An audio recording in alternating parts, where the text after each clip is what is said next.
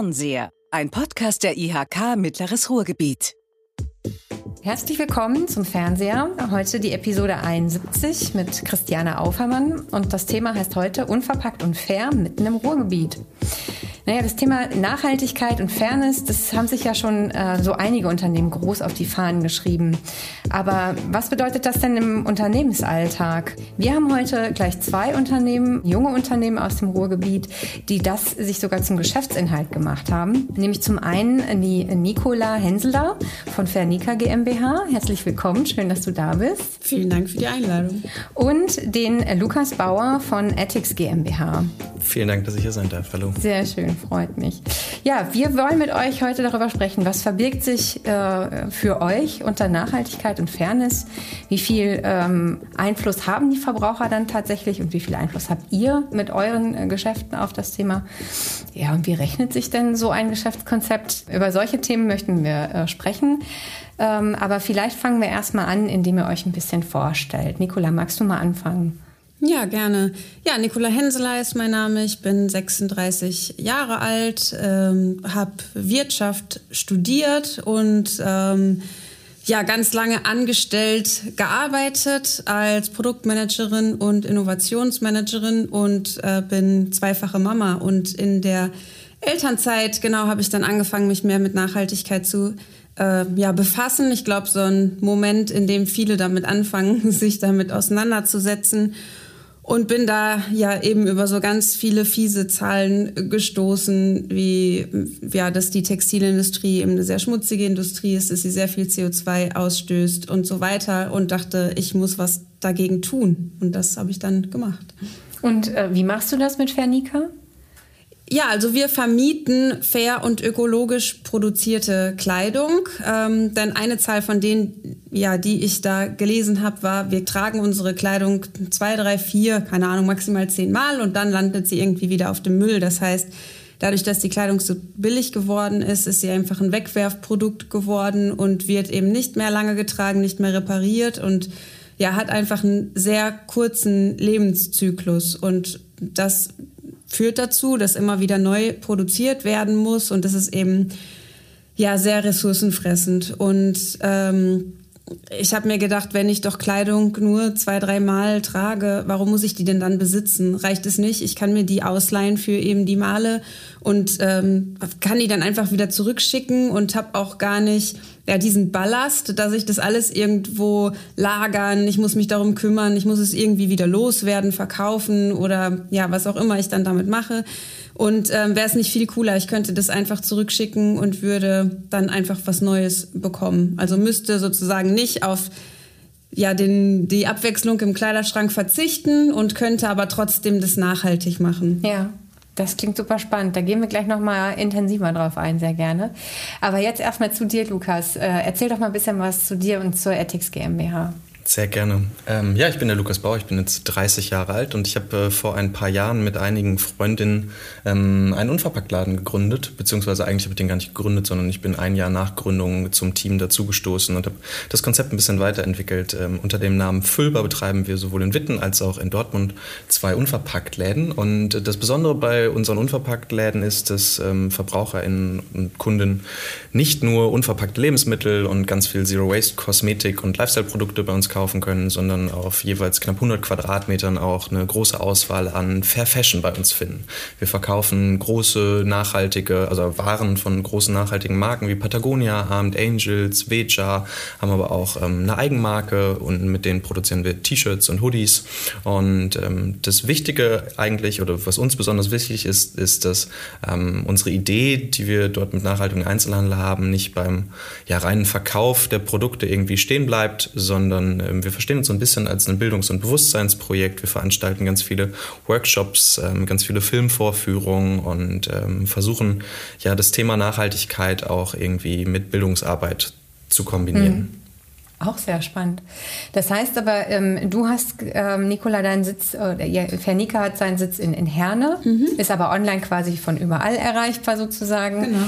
Ähm, und äh, die zwei Füllbar-Stores äh, sind einmal in Dortmund und in Witten, ne? Genau, richtig. Genau. Den ersten Laden haben wir 2019 in Witten gegründet, mhm. beziehungsweise eigentlich 2017 auf 50 Quadratmetern sind wir 2019 äh, umgezogen und letztes Jahr haben wir dann einen Laden in Dortmund eröffnet. Wir haben auch einen Online-Shop und ähm, sind, äh, ihr könnt äh, alle ähm, Dinge, die ihr bei uns im Laden findet, natürlich auch online shoppen.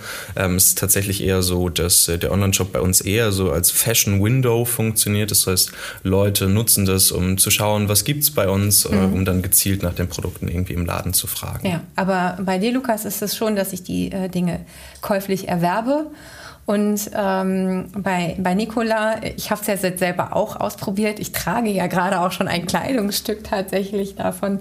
Äh, da miete ich das äh, dann aber tatsächlich. Ne? Also wie kann ich mir genau. das, wie erklär das nochmal genau? Ja. Also wenn man jetzt etwas mieten möchte, dann geht man einfach auf die Webseite und ähm, sucht sich da eine Kapsel aus. Genau, was ist eine Kapsel? Das ist ein bisschen ähm, schwieriger zu erklären, wenn man eben nicht äh, mit Minimalismus und Capsule Wardrobe ähm, bekannt ist.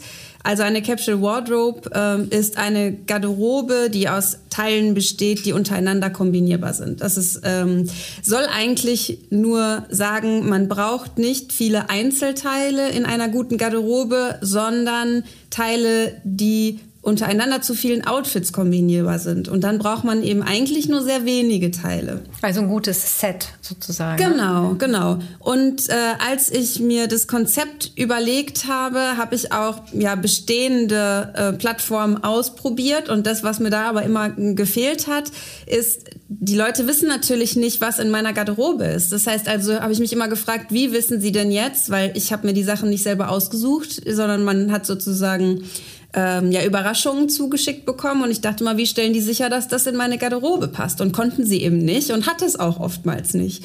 Und äh, ja, das hat mich so ein bisschen daran gestört. Und dann habe ich gedacht, nee, irgendwie muss ich sicherstellen, dass, also eigentlich müssen die Leute entweder gar nichts zu Hause haben müssen oder ich muss irgendwie sicherstellen, dass ich weiß, was bei denen im Schrank ist, was natürlich total schwierig ist. Und wir sind auch keine Stylisten. Das heißt, wir wollten eigentlich jetzt nicht äh, wirklich ähm, kuratieren für jeden Kunden einzeln. Das heißt, wir haben uns irgendwie dieses Konzept überlegt, dass wir Kapseln zusammenstellen. Die sind also aus fünf bis acht Kleidungsstücken, die alle untereinander kombinierbar sind und aus denen kann man mit vier Basics, die jeder zu Hause hat, 30 Outfits machen. Und so kann man mit einer Kapsel, wenn man die jetzt für einen Monat mietet, jeden Tag ein anderes Outfit anziehen. Genau, und die sucht man sich dann eben auf der Webseite aus und ähm, kann die dann bestellen für einen gewissen Zeitraum, den man sich aussucht. Und am Ende des Zeitraums kann man dann weiter entscheiden, ob man zurücksenden möchte oder äh, ob man verlängern möchte. Ja. Ähm, und dann entsprechend ähm, sich vielleicht auch eine andere Kapsel aussuchen. Genau. Ne? Also man kann ja auch durchaus dann wechseln und ähm, Vielfalt auch da bei dir entsprechend noch haben letzten Endes. Ne? Genau, aktuell haben wir äh, 15 Kapseln und es kommen jetzt im Herbst aber noch drei Kapseln dazu. Das heißt, die Auswahl wird immer größer und es gibt für jede Jahreszeit eine Kapsel. Wir haben auch inzwischen eine Schwangerschaftskapsel. Ähm, und das nächste Projekt wird eine Plus-Size-Kapsel. Ähm, Genau, und so ja, wird halt die Auswahl immer größer für alle und wir versuchen immer mehr Stile auch abzudecken, damit äh, sich tatsächlich dann irgendwann jeder da wiederfindet. Hm. Und ähm, du sprichst von einem typischen eher online-basierten Geschäft, aber ihr habt jetzt inzwischen auch ähm, ähm, so einen kleinen Store in, in Herne vor Ort, wo man auch äh, direkt reinkommen kann. Ne? Genau, also wir brauchten eigentlich mehr Lager- und Bürofläche und haben aber dann ähm, ein Ladenlokal gefunden, das uns sehr gut gefallen hat und haben dann ähm, gedacht, eigentlich ist es, wäre es auch super für uns, einen Showroom zu haben, weil wir schon viele KundInnen auch aus dem Ruhrgebiet haben und die wollen natürlich auch gerne Sachen anprobieren, die wollen die anfassen. Ähm, was wir jetzt, das war mir vorher nicht klar, aber was ich jetzt so dadurch gelernt habe, ist, dass manche Sachen, das kannst du wahrscheinlich bestätigen, online sehr gut funktionieren, die im Laden nicht unbedingt funktionieren und umgekehrt aber, dass Sachen online ähm, ja eigentlich nie gemietet werden und die Leute kommen in den Laden und rennen sofort zu diesen Sachen. Also das ist anscheinend ähm, ergänzt sich das echt gut. Das haben wir jetzt äh, schon gelernt und es sind halt alle irgendwie wahnsinnig dankbar, dass sie eine Anlaufstelle haben, wo sie jetzt einfach anprobieren können. Und ähm, wir bieten eben auch an, dass man sich eine Kapsel selber zusammenstellen kann aus den Kleidungsstücken, die da sind. Ähm, und das macht einfach allen total viel Spaß, mhm. durch den äh, Laden zu laufen und sich da sechs Teile auszusuchen mhm. und alles anzuprobieren. Ja, also es wird sehr gut angenommen. Ja. Kannst du das äh, auch bestätigen, Lukas, dass ähm, Dinge online ganz anders laufen, äh, dass es ergänzend ist? Dass, ähm ähm, das kann ich tatsächlich so nicht ganz bestätigen. Also es gibt definitiv einen krassen Unterschied zwischen den Leuten, die bei uns irgendwie online kaufen und die Leute, die bei uns im Laden einkaufen. Ähm, das Problem ist allerdings eher ein bisschen anders gelagert. Bei uns ist es so, dass ähm, ich glaube, dass Online-KundInnen einfach ganz anders einkaufen als die Menschen, die irgendwie stationär sind. Das heißt, die Leute, die bei uns im Laden sind, also Statistiken sagen, dass 80 Prozent der Menschen, die in so einem Laden sind, definitiv eine Kaufabsicht haben. Ansonsten wären sie ja gar nicht im Laden. Das heißt, jemand sucht gezielt ein weißes T-Shirt und ich habe nur ein begrenztes Sortiment an weißen T-Shirts dort. Und äh, wenn ich dann von einer bestimmten Marke die Größe nicht mehr da habe, dann ist es vor Ort relativ einfach, der Kundin eine Alternative von einer anderen Marke mhm. in der passenden Größe anzubieten. Online läuft das anders. Da möchte ich das Patagonia T-Shirt in M haben und wenn es das bei Ethics nicht gibt, dann kopiere ich die Artikelbezeichnung, gebe die bei Google ein und kaufe sie in dem Shop, ja. ähm, der dann irgendwie bei Google oben angezeigt wird. Ne? Das heißt, die Anonymität ist im Internet ganz anders. Ich suche gezielter nach bestimmten Produkten und äh, lasse mich nicht wie bei uns im Laden eher von dem, was dort hängt, äh, inspirieren. Mm, jetzt äh, für diejenigen, die noch nicht äh, bei dir im Laden waren, ähm, man bekommt bei dir Mode, man bekommt bei dir aber auch Lebensmittel. Ähm, was ist so die Aufteilung und äh, Genau, Wikipedia würde sagen, wir sind ein Concept Store. äh, denn laut Wikipedia ist äh, ein Concept Store ein Einzelhandelsgeschäft mit einem unüblichen Sortiment. Das heißt, ähm, bei uns in unserem Unverpacktladen, in quasi der Laden ist tatsächlich so ein bisschen in zwei Teile geteilt. Auf der einen Seite der Unverpacktladen füllbar, dort finden Leute ähm, ja ganz viel unverpackte Lebensmittel, vor allen Dingen trockene Lebensmittel. Auf, da haben wir uns ein bisschen drauf spezialisiert. Das heißt, wir haben keine frischen Lebensmittel mehr. Das können die beiden Bioläden, die in unmittelbarer unmittelbarer Umgebung sind, sowohl in Witten als auch in Dortmund viel besser als wir. Ähm, genau, und neben den Lebensmitteln kannst du bei uns ganz viel Naturkosmetik, unverpackte Zero-Waste-Kosmetik mhm. kaufen und ganz viele Lifestyle-Produkte. Und dann gibt es äh, im anderen Teil, äh, das ist auch, also wenn man genauso inszeniert, wenn man im Laden ist, äh, in diese beiden Bereiche. Da findest du auf knapp 100 Quadratmetern faire Mode. Mhm. Super, jetzt kann ich mir das ungefähr vorstellen. Sehr schön. Jetzt ähm, seid ihr beide äh, im Ruhrgebiet und nicht woanders, ähm, wo andere Startups vielleicht gerade unterwegs sind. War das für euch ähm, oder ist das Ruhrgebiet für euch ein Vorteil oder ein, äh, ist es eher schwieriger tatsächlich? Wer möchte anfangen? Nicola, vielleicht du? Also ich glaube, eh, für uns war es am Anfang egal. Also jetzt fürs ähm, ja fürs Geschäft, ne, mhm. weil wir eh online unterwegs genau. sind, ist ja. sozusagen egal, wo wir sitzen. Da war für uns einfach klar natürlich, ja, wir gründen das da, wo wir herkommen. Ne? Ähm, was ich ähm, jetzt finde bei dem Showroom ist, man merkt einfach sehr viel Dankbarkeit bei der bei den Menschen, die in den Laden kommen, dass es sowas auch mal in Herne gibt. Ähm, und ich habe mich immer schon gefragt, ob ob es tatsächlich so ist, dass Sachen in Herne nicht überleben können, was man ja immer so sagt, ja, nee, Herne ist aber ein ganz, das, da, nee, in Herne kannst du das nicht machen. So, und ich habe mich immer gefragt, naja, ist es tatsächlich so? Ähm, oder kommt niemand nach Herne, weil eben das immer sofort so niedergeredet wird. Also unsere Erfahrung ist jetzt eher, dass die Leute wahnsinnig dankbar dafür sind, dass sie äh, mal irgendwie ein cooles Geschäft da haben. Und ich habe eher jetzt aktuell nicht das Gefühl, dass das da nicht laufen kann. Ähm, das Einzige, wo ich manchmal gerne in Berlin gewesen wäre, ist ähm, jetzt vor Corona, als die ganzen Netzwerkveranstaltungen noch stattgefunden haben. Jetzt gerade im Fair Fashion Bereich findet alles in Berlin statt, äh, Bloggertreffen und so weiter. Ähm, da wird man natürlich auch nicht so eingeladen, wenn man irgendwie 600 Kilometer entfernt wohnt. ja. ja. Also das heißt, man müsste hier auch mal ein bisschen mehr äh, fürs Netzwerk, für, äh, auch für den Aufbau tun tatsächlich. Ja. Ja, vielleicht können wir das ja hier gerade mal initiieren. Definitiv, ist auf jeden Fall ein Start. Ja. Äh, Lukas, wie ist das für dich, Ruhrgebiet? Vor- oder Nachteil? Ähm, sowohl als auch. Also ich glaube, oder vielleicht äh, um einmal auf die Frage, warum sind wir im Ruhrgebiet? Ich glaube, wir sind einfach, also so die GründerInnen sind tief in Witten verwurzelt. Ähm, wir haben dort studiert ähm, und äh, ich habe es jetzt persönlich in 30 Jahren auch nie so richtig weit äh, aus dem Ruhrgebiet äh, weggeschafft. Ich habe mal für anderthalb Jahre in Köln gewohnt. Ansonsten ist äh, Witten tatsächlich meine Heimat und äh, ich kann mir überhaupt nicht vorstellen, in Berlin zu wohnen. Ähm, Vorteil oder Nachteil? Ich glaube, ähm, auf der einen Seite ist es so, dass die Falltiefe in der Stadt, in der du wohnst, äh, also wenn du dort gründest, nicht ganz so, nicht ganz so tief ist. Ähm, denn du hast dort ein Netzwerk an Freundinnen, an Familie, die, egal wie gut oder schlecht deine Idee ist, die dich definitiv supporten werden.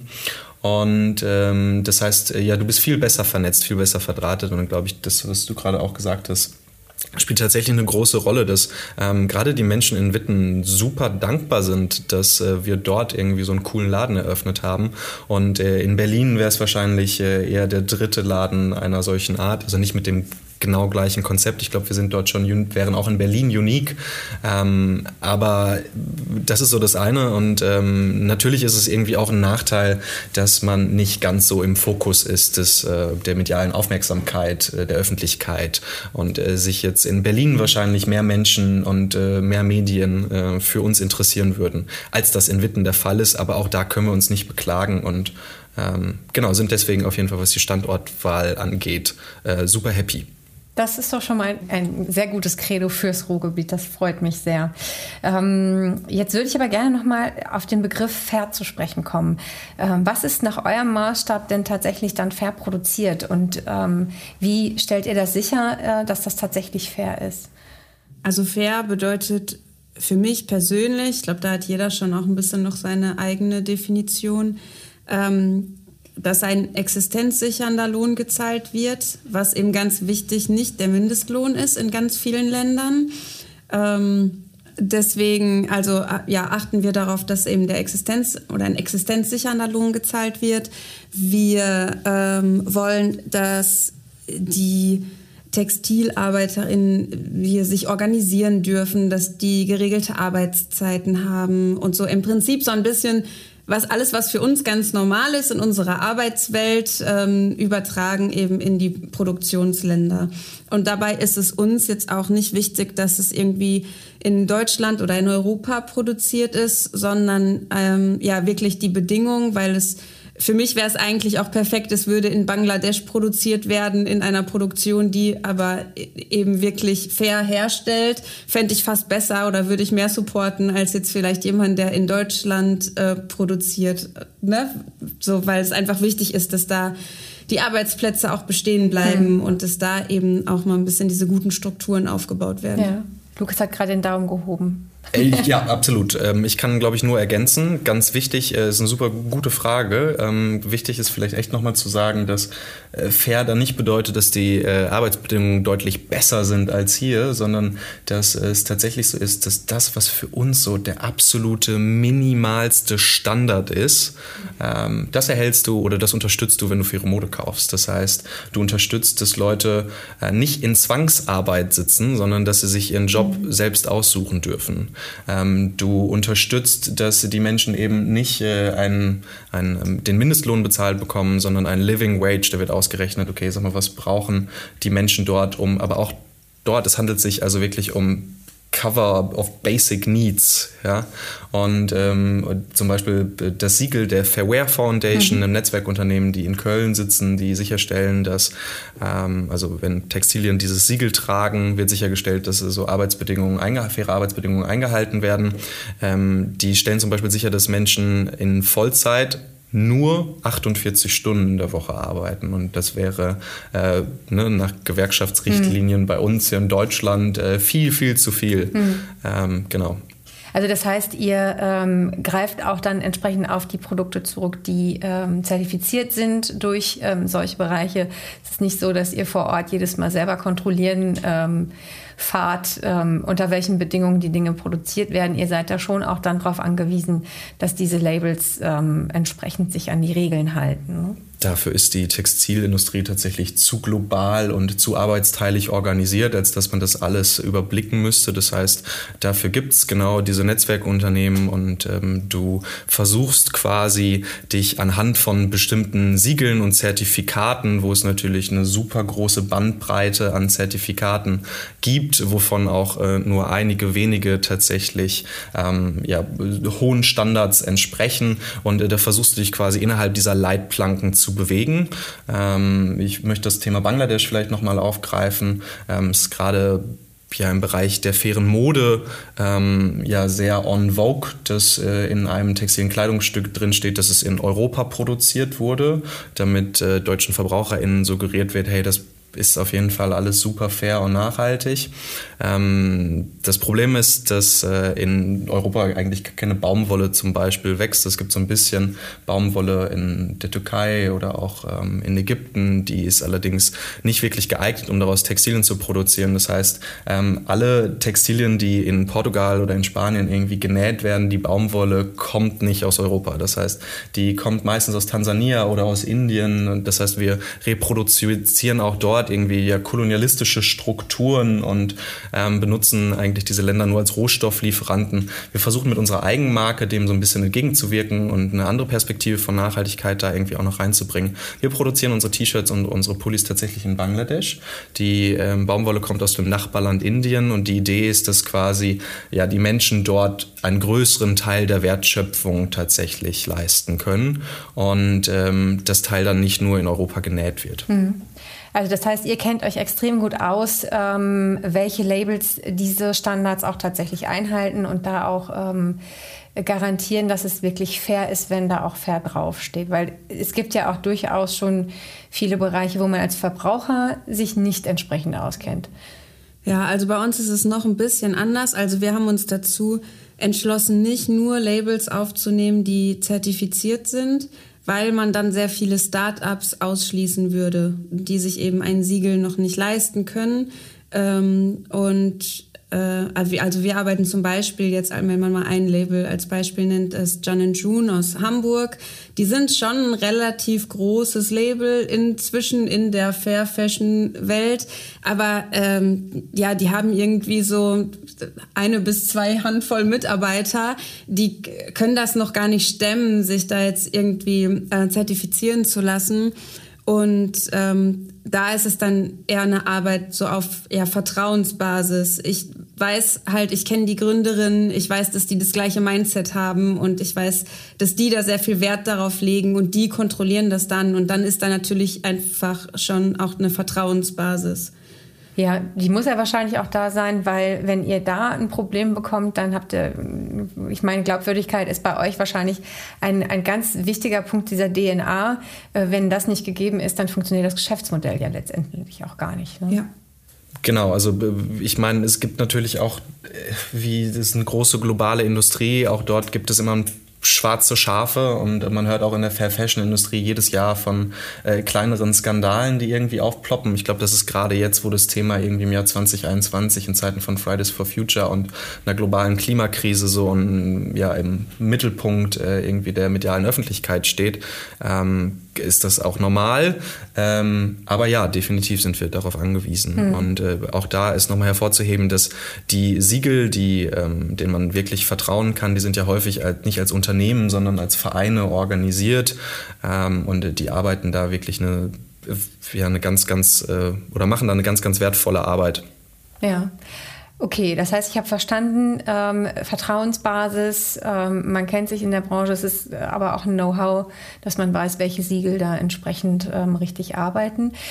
Ähm, jetzt habt ihr gesagt, ihr äh, sprecht von Mindeststandards, die äh, bei der Produktion ähm, äh, eingehalten werden müssen. Äh, faire Entlohnung, äh, Mindestlohn, also nicht nach, zumindest nach einem ähm, guten Art, nach einer guten Art, ähm, wie man dort vor Ort leben kann. Das bedeutet dann aber auch wahrscheinlich, dass die Produkte, die ich kaufe, extrem teuer sind, oder? Oder ist das ein Trugschluss, den man als Verbraucher hat? Ich würde sagen, man kann den Preis vergleichen mit Markenkleidung, ähm, wo man da eben nicht ne, bei der Markenkleidung, wo man immer denkt, das ist gut produziert, weil es teuer ist. Also wenn jetzt eine Jeans 120 Euro oder sagen wir mal irgendwie sowas kostet und ähm, in dem gleichen Bereich kann man eben auch was fair produziertes bekommen und das ist dann ja eben nicht von Diesel oder Levis oder was weiß ich was, sondern eben von einer Marke, die man vielleicht noch nicht kennt ne, und der man dann vielleicht mal eine Chance geben muss. Würde ich unterschreiben. Ich glaube, es ist natürlich irgendwie ein Privileg, faire Mode kaufen zu können, genauso wie es ein Privileg ist, äh, Markenkleidung kaufen zu können. Also da braucht man ähm, neben irgendwie einem ähm, erhöhten Bildungsgrad und irgendwie einem Bewusstsein dafür auf jeden Fall auch mehr Geld im Portemonnaie. Ähm, würde aber auch sagen, dass es total darauf ankommt, womit man das jetzt vergleicht. Mhm. Also in den letzten Jahrzehnten sind die Preise für textile Produkte radikal gesunken. Ähm, und wenn ich das jetzt äh, eine faire, fair produzierte Jeans mit ähm, einer H&M Jeans vergleiche preislich, dann ist der Vergleich äh, also nicht haltbar.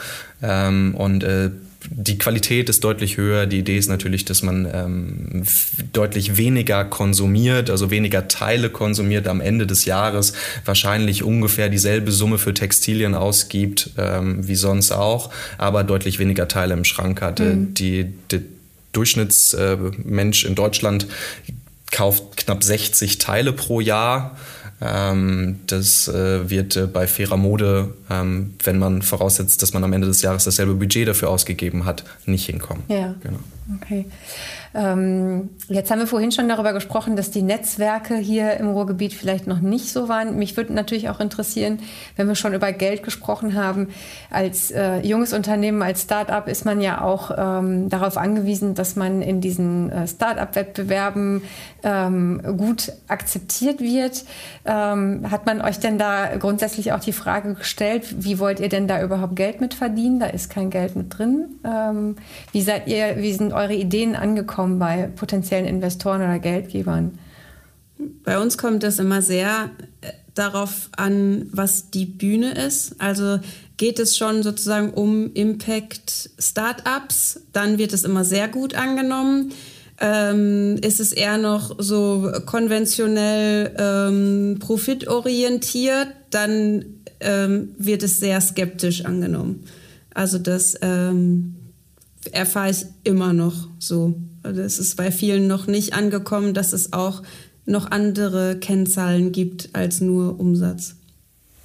Wir sind tatsächlich nicht so richtig in der Startup-Welt zu Hause. Also ich würde auch nicht sagen, dass wir ein Startup sind, sondern wir versuchen eigentlich einen klassischen Einzelhandel ein bisschen nachhaltiger zu gestalten. Das heißt, wir sind nicht so richtig im Fokus von äh, großen Investoren. Ähm, Einzelhandel ist äh, ein super kapitalintensives Geschäft. Ja, ich muss die ganze Ware vorfinanzieren. Das heißt, wir sind jetzt äh, nicht irgendwie eine coole internetbasierte Plattform, äh, die man möglichst lean aufziehen kann, sondern braucht und dann irgendwie extrem groß skalieren kann. Das ist ja irgendwie das, was alle InvestorInnen gerade irgendwie suchen. Ähm, dementsprechend ist das äh, Feedback immer ganz gut, ähm, allerdings nur in bestimmten Investorenkreisen, die sich tatsächlich irgendwie mit Handel auseinandersetzen und äh, wissen, wie Handel funktioniert, auch von der Kapitalseite her. Müsste man denn da aber nicht auch noch mal ein bisschen was aufbauen? Also wenn ihr jetzt schon sagt, das ist ja quasi ein, ein auch ein Nischen-Investorenmarkt äh, entsprechend. Wenn man den Bereich stärker aufbauen wollte, müsste da wahrscheinlich auch ein bisschen mehr ähm, an potenziellen Investoren reinkommen, oder? Äh, ja, total. Und es gibt ja den ähm, Cent e.V., ne, Social Entrepreneur Netzwerk, Netzwerk Deutschland. Deutschland. Genau. Yes. Und die äh, fordern ja genau das. Ne? Also, dass man mehr Finanzierungsmöglichkeiten für Social oder Startups oder Impact Startups, ähm, weil da eben auch andere Kennzahlen zählen, was nicht bedeutet, dass man mit einem Impact-Startup keinen Umsatz machen kann. Es gibt, glaube ich, inzwischen viele Beispiele, die zeigen, man kann nachhaltig sein und trotzdem erfolgreich und ähm, ja auch Gewinne einfahren. Ähm, aber dass das nicht die höchste Prämisse ist und das höchste Ziel am Anfang an, sondern dass halt die Nachhaltigkeit direkt schon bei der Konzeption mitgedacht wird. Und da ähm, gibt es noch nicht so viele Investoren, wobei ich auch höre, dass sich das ändert, aber ich glaube, dass die dann auch wieder eher in Berlin sitzen. okay, also da noch eine Aufgabe entsprechend für uns. Aber jetzt ähm, ist es tatsächlich dann ja schon so, also man, man kann damit auch Geld verdienen. Es ist nicht so, dass ihr nur von äh, Luft und euren Idealen entsprechend leben müsst. Nein, wir verdienen damit Geld, ja. ja, weil letzten Endes ist es ja schon die Frage, ähm, kommen die Investoren nicht, weil das, der Business Case nicht spannend genug ist?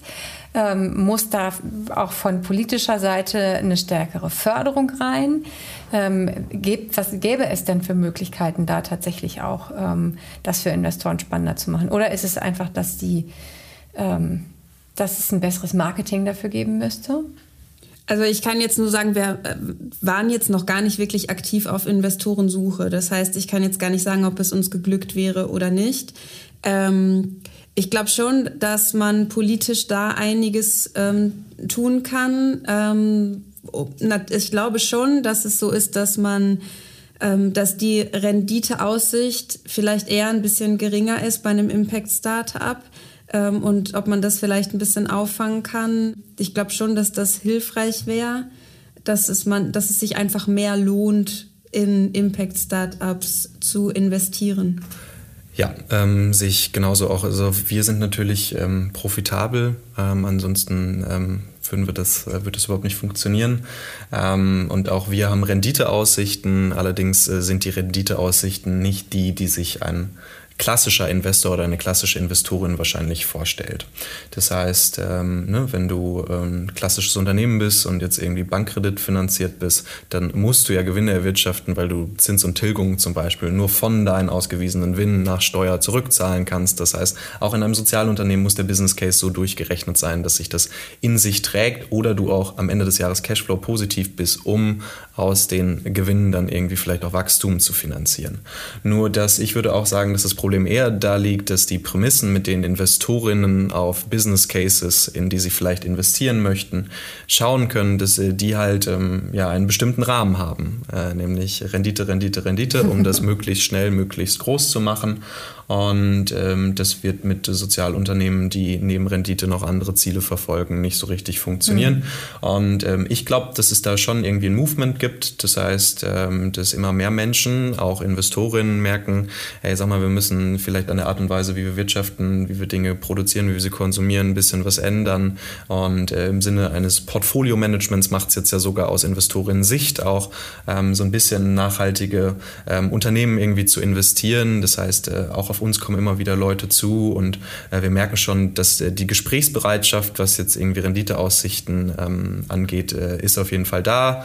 Ähm, aber dennoch ist es jetzt ja nicht das klassische profitable Berliner Startup. Okay. Ähm, jetzt sind wir schon wieder direkt am Ende unserer Sendung. Die Zeit ist super schnell vergangen. Ich würde nur vielleicht einmal die letzte, letzten zwei, drei Fragen nutzen. Ähm, die Sendung heißt ja Fernseher. Das heißt, wir versuchen natürlich auch mal ein bisschen in die Ferne zu blicken. Wie sieht es denn aus, wenn ihr in eure äh, Zukunft äh, entsprechend blickt? Wie wird es in Herne aussehen in den nächsten Jahren? Wird es neben Fernika noch, noch andere Stores geben? Wie sieht es äh, in Witten und in Dortmund entsprechend aus? Was, was ist euer Wunsch? Was ist euer Ziel? Also für uns ähm, kann ich sagen, dass wir aktuell jetzt nicht geplant hätten, da jetzt weitere Stores aufzumachen. Aber wer weiß, also äh, eben, wenn sie gut ankommen, warum nicht? Äh, wir, wir scherzen immer, weil bei uns kommen so viele Leute rein und wollen ihre äh, Secondhand-Kleidung abgeben, so dass wir direkt gesagt haben, okay, wir müssen irgendwie auch noch einen Secondhand-Laden aufmachen ähm, weil da scheint es Bedarf zu geben. Und sonst glaube ich, machen wir einfach online weiter und äh, gucken vielleicht sogar mehr noch über deutsche Grenzen hinaus.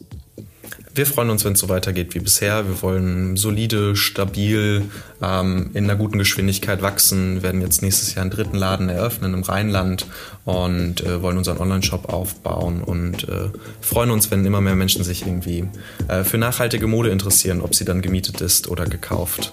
Ähm, genau. Super. Ja, dann bleibt mir eigentlich nur, äh, mich zu bedanken dafür, dass ihr da wart, ähm, dass ihr äh, euch die Zeit genommen habt. Ähm, liebe Zuhörerinnen, ähm, ich bedanke mich, dass Sie dabei waren. Ähm, wenn es Fragen zur Sendung gibt, wir haben auch wieder alles in den Show Notes hinterlegt. Wenn jetzt äh, Interesse da ist, in der Füllbar einkaufen zu gehen oder sich direkt eine Capsule zu bestellen, da sind auch die äh, Internetadressen hinterlegt. Und ansonsten würden wir uns vom Fernsehteam natürlich wie immer freuen, wenn Sie auf uns zukommen mit Fragen, mit Anregungen, mit Feedback. Äh, liken Sie uns, ähm, kommen Sie in unsere Netzengruppe und äh, ansonsten sage ich bis zum nächsten Mal, lassen Sie uns in Kontakt bleiben.